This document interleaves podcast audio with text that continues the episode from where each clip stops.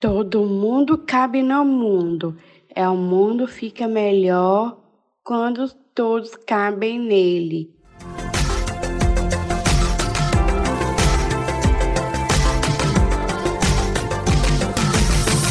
Inclusive Luísa.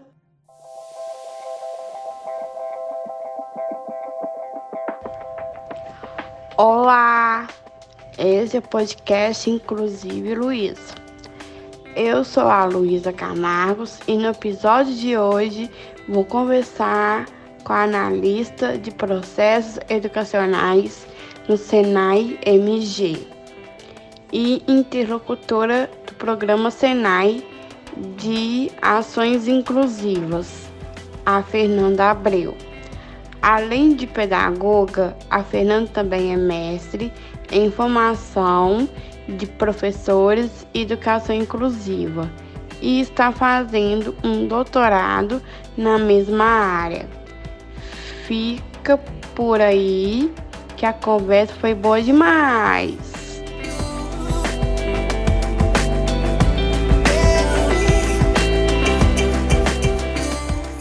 Gostaria que você se apresentasse, falasse sua formação e atuação profissional. Eu sou Fernanda, sou pedagoga.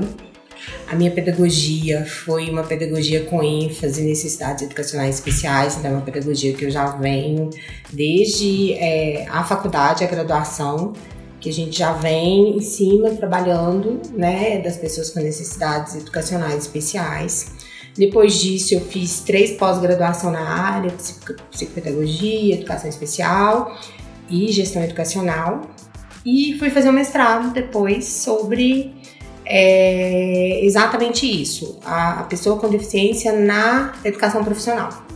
Meu, meu, muito voltado também para o perfil docente, para a identidade do professor, ver como é que esse professor lida. E depois do mestrado, agora eu estou no doutorado, estou no meio do doutorado, também com o mesmo tema, mas voltado para a prática pedagógica para pessoa com deficiência na educação profissional. E aí agora nós estamos, é, eu estou no meio do doutorado, né? Uhum.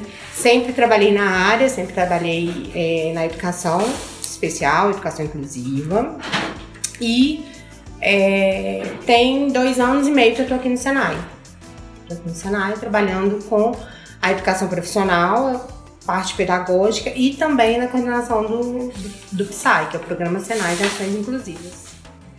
É, quando o assunto inclusão entrou na sua vida? Quando eu fiz vestibular para pedagogia, eu fiz pedagogia pura, assim, uhum. pedagogia sem nenhum tipo de ênfase. E aí era à noite e tal. Quando eu fui fazer a matrícula, eu vi que tinha outra pedagogia. Eu falei, gente, deve ser muito interessante. E aí eu falei, não, eu vou fazer voltada para isso.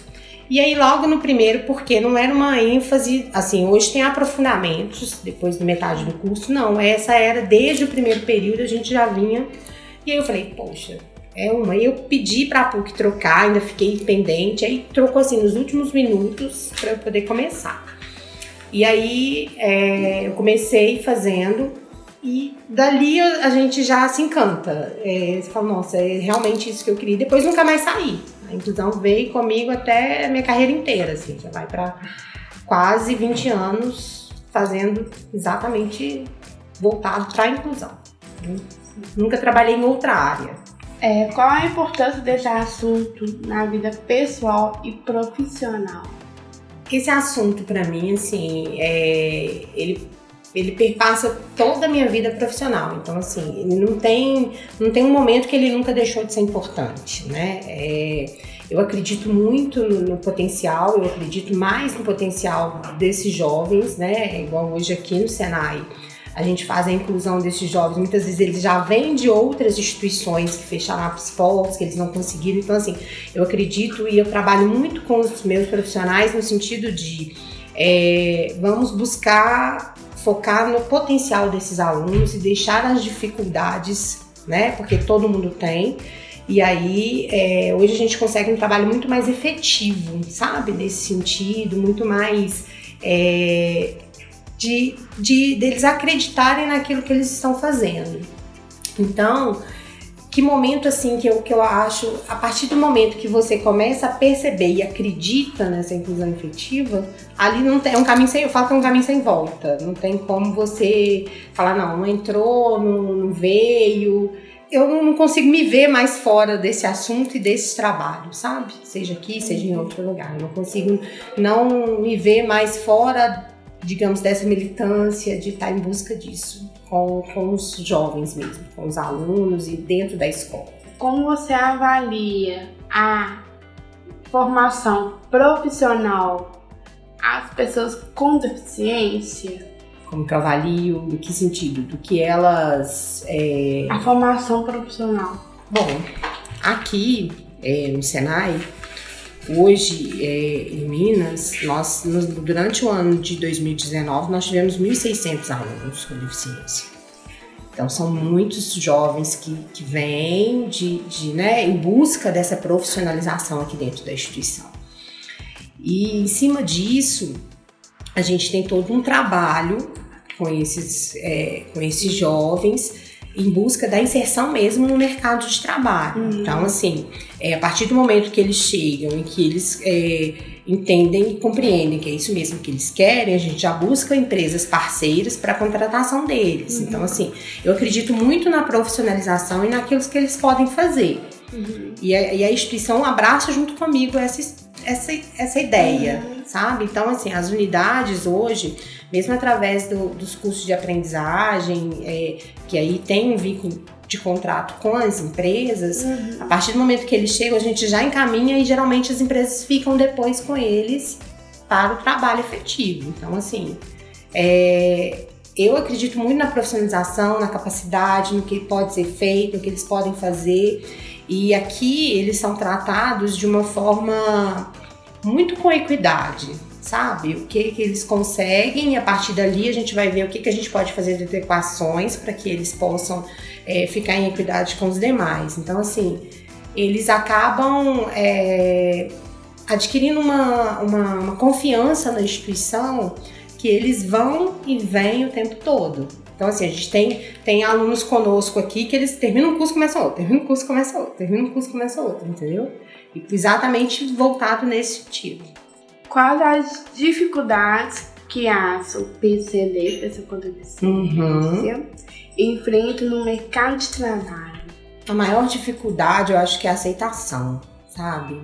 É, hoje, até as empresas que desconhecem o potencial dessas pessoas entenderem que elas podem sim ser produtivas, é, esse caminho aí tem uma, um, um, abismo no meio, porque você tem que comprovar, olha, eles podem sim ser produtivos, eles podem sim fazer o que os, os demais fazem, mas às vezes no tempo deles, e as empresas às vezes não compreendem isso muito bem, sabe? Então, acho que essa aceitação, esse conhecimento de que são capazes, por exemplo, assim, a gente já teve casos aqui é, de, de alunos tetraplégicos fazendo instalação elétrica predial. Aí a empresa fala assim, mas peraí, como é que ele vai mexer? Não tem condição dele mexer. Não, calma, ele vai fazer aquilo que ele dá conta de fazer. E hoje é um dos melhores projetistas que essa empresa tem.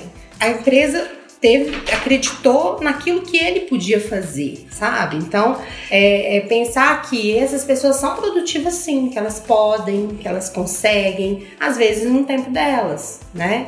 Então, as empresas às vezes têm essa dificuldade até. Então, muitas vezes a gente faz trabalho nas empresas, no sentido assim, é, como a gente atende a indústria, a gente vai na indústria, faz uma mobilização, explica, porque aqui a gente tem um público muito diferenciado no sentido assim, a gente atende as pessoas com deficiência, atende é, alunos do socioeducativo que a gente recebe, sabe? E assim, as empresas também não acreditam nesses meninos que praticaram um ato infracional. Nós recebemos tanto também alunos é, em LGBT, que são meninos que, que hoje não têm conseguido tanto espaço no mercado, uhum. por estar tá descobrindo agora a sua identidade, né? E meninos de acolhimento.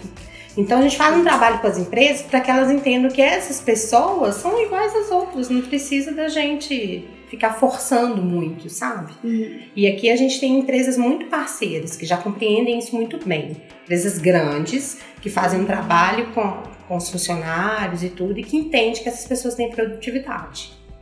É, quais sugestões que você daria para melhorar a formação profissional das pessoas com deficiência? Eu acho que tudo começa na formação docente, que é o, é o grande, meu, meu grande objeto de estudo hoje. É, a gente tem, quando começou, a gente começou a fazer a inclusão aqui, essas pessoas, os, os instrutores, às vezes a gente recebia meninos, por exemplo, baixa visão, cego, o instrutor falava, não, não vou ficar nessa sala. Já teve isso aqui. E gente, eu compreendo muito o lado deles, né? É um repúdio, é medo, né? E aí a gente fazer todo uma, um processo e uma mobilização para que ele entenda que é, da mesma maneira que a pessoa está ali para aprender, ele também vai aprender com a pessoa. E aí, é, não que a gente faça o teste com o carro andando, isso não. Mas a gente tenta é, que o professor compreenda que é, a gente vai entender quais são as necessidades dele ao longo da sala de aula. É, isso eu acho que muito, vem muito de formação, sabe? Que eu acho que quando a gente tem uma formação inicial e continuada sólida nesse sentido, eu confio na, na, profissionalização nesse jovem dentro da sala de aula, aprendendo uma profissão e saindo para o mercado de trabalho. Então aí o professor ele consegue transmitir para o jovem, olha, você pode muito mais além daquilo que você imagina. A família uhum. compreende isso e aí ele vai para o mercado. Então eu acho que a gente tem um papel fundamental aí de, de, de explicar para o jovem que é possível ele fazer. A gente às vezes faz adequações, por exemplo, a gente já teve um menino com uma deficiência intelectual muito severa, querendo fazer marcenaria. E aí tinha uma preocupação muito grande com os aparelhos, as, e aí a gente ficava com medo assim de entrar e, e, ele poderia perder um dedo, se ele tivesse um, uma crise, um surto lá, ele poderia. Então a gente adequou toda a oficina, os trabalhos dele eram muito mais manuais, mas ele não deixou de ter a profissão que ele gostaria de ter, que era ser marceneiro. Então, tem todo aí um processo, mas isso a gente teve que, o instrutor teve que, que comprar essa ideia, a família acreditar que ele estava em segurança e depois, posteriormente, uma empresa contratar para fazer aquilo que ele conseguia fazer mais manualmente. Então, tem todo aí um processo que, que todo mundo tem que, que se envolver, porque senão não dá certo é, algum aspecto sobre a formação profissional que você acha importante destacar que não foi perguntado? Sim, assim, é, aqui, o jovem que nós temos, é, a gente tem muita dificuldade, às vezes, a família vem e o jovem se matricula naquilo que a família escolhe, hum. sabe?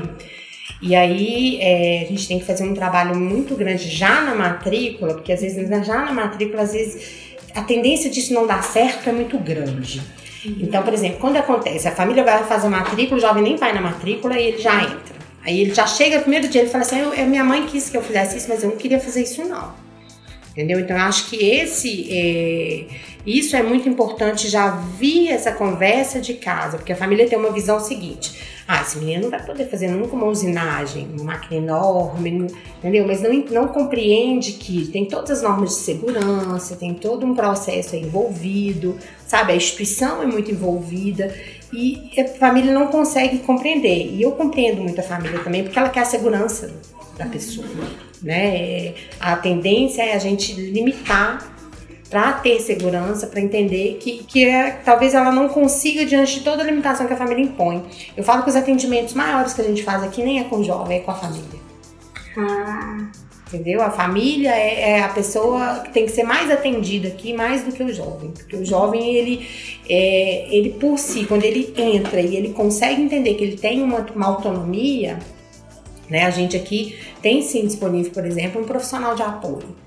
Mas muitas vezes é, esse profissional ele fica mais de longe e o jovem tendo autonomia o tempo todo para entender que ele pode sim, sabe?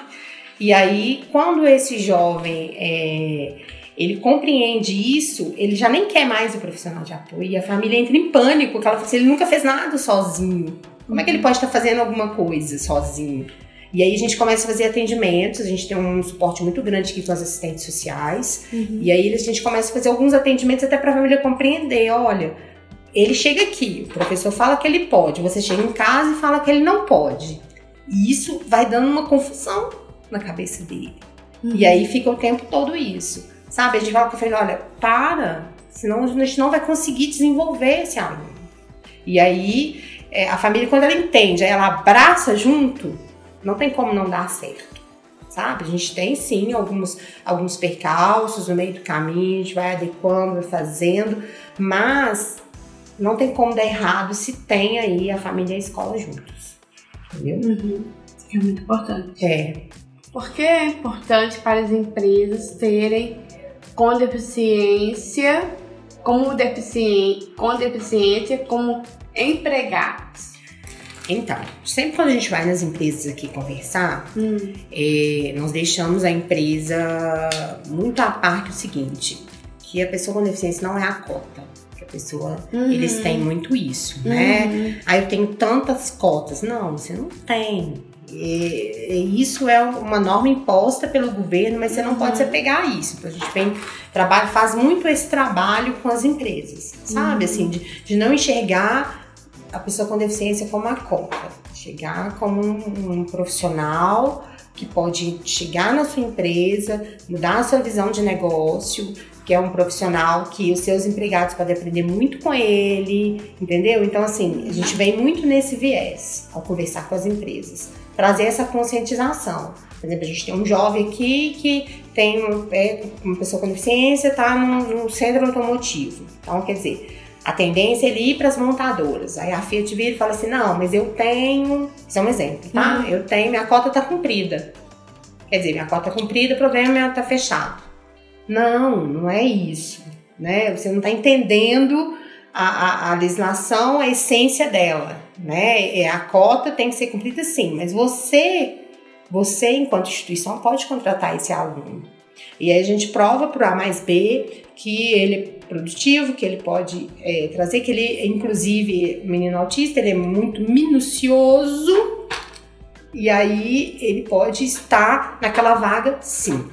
E aí a gente faz todo um trabalho com a empresa voltado por isso. Então, assim, a, quando a empresa entende essa importância, né?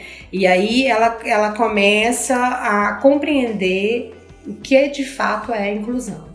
Então, é, a gente fala que é uma missão muito nossa, assim, enquanto instituição de educação profissional, provar para a empresa que é, são produtivos.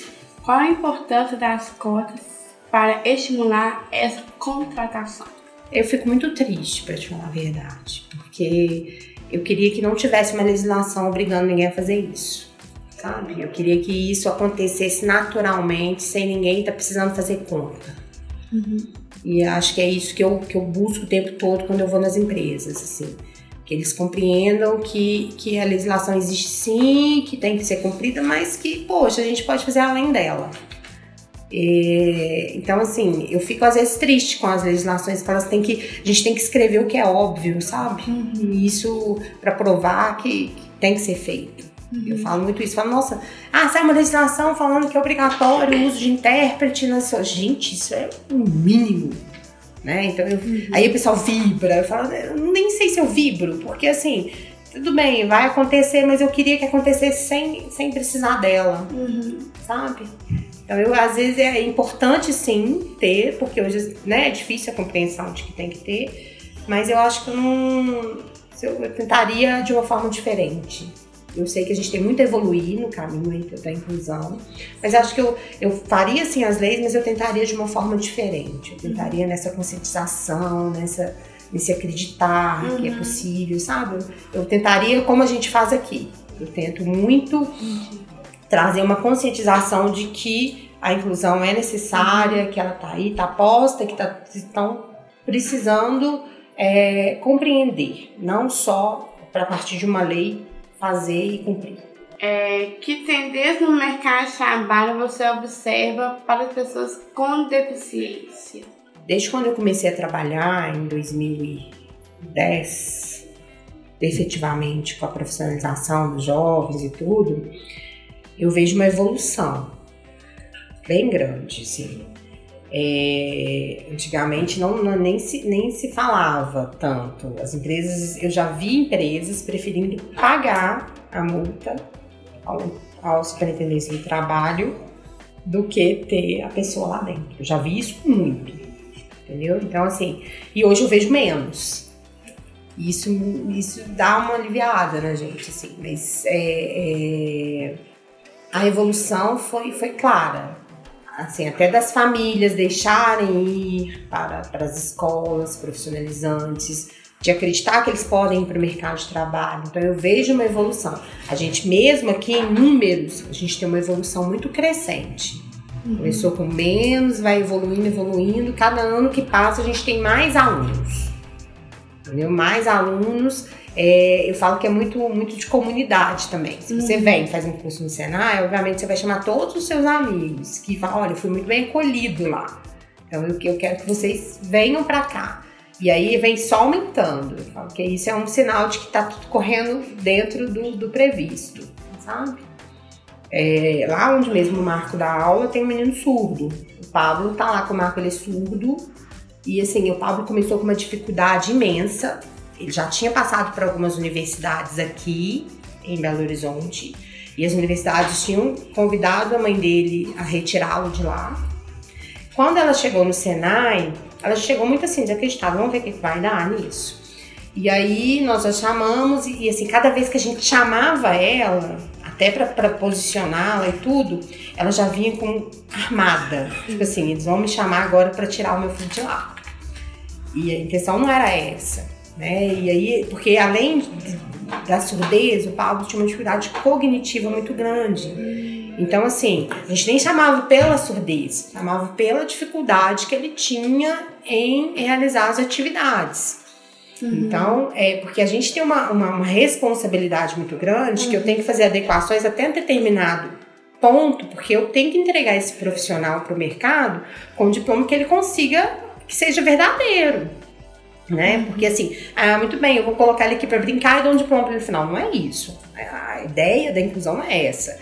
E aí, é, por isso que a gente criou também aqui agora a terminalidade específica. A gente tem uma certificação parcial. Porque eu, eu, eu bati muito aqui com o pessoal, com a gestão, no sentido de eu não posso simplesmente falar com o aluno, você foi reprovado, tchau. Ele fez muito. Então, assim, eu tenho uma certificação parcial aqui que eu consigo elencar todas as capacidades que ele conseguiu desenvolver. Uhum. Por quê? Porque às vezes ele não conseguiu desenvolver 100%, mas aquelas que ele conseguiu já é uma inserção para ele no mercado. Sim. Então, eu fico muito nisso. Então, assim, a mãe ficava muito, é, muito apreensiva, sabe? Até que um dia eu chamei ela sozinha e falei com ela, falei, Valkyrie, você fique tranquila, a gente não vai cancelar a né? O Pablo é um menino que ele vai desenvolver aqui. Ele tinha grandes dificuldades, grandes dificuldades e, e é, como a gente tinha meninos que não possuíam nenhum tipo de deficiência que têm dificuldades também. E teve uma formação deficitária que chega pra gente assim. Então eu falava pra ela, o Pablo está sendo tratado como outro. Né? Então uhum. ela começou a, a, a, a ter uma segurança na instituição. A partir daí o Pablo já fazia parte de uma comunidade surda, aí começou a aparecer um monte, né? E ela começou a falar, gente vai lá que dá certo. Então, assim, a gente acerta sempre? Nem sempre. Também, é, é, eu sou muito sincera. Tem hora que, é, às vezes, a família exige muito e a gente entende que não é aquilo tudo e a gente recua, sabe? Até para a família compreender, porque senão eu venho trazendo o menino para cá, coloco aqui uma um profissional de apoio que a família entende que é uma babá dele e não é isso, né? Então eu faço todo esse trabalho, tá?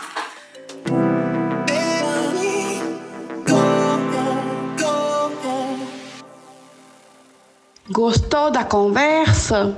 Fique ligado nas nossas redes sociais www.inclusiveluiza.aic.org.br e também no Instagram, arroba AIC Cidadania e arroba Lu SR Camargos. Comente nossos posts com quem você quer que eu converse sobre a temática da inclusão. Ah, e não deixe de assinar o podcast no seu tocador preferido. Não perca nenhum episódio. Até mais. Beijos.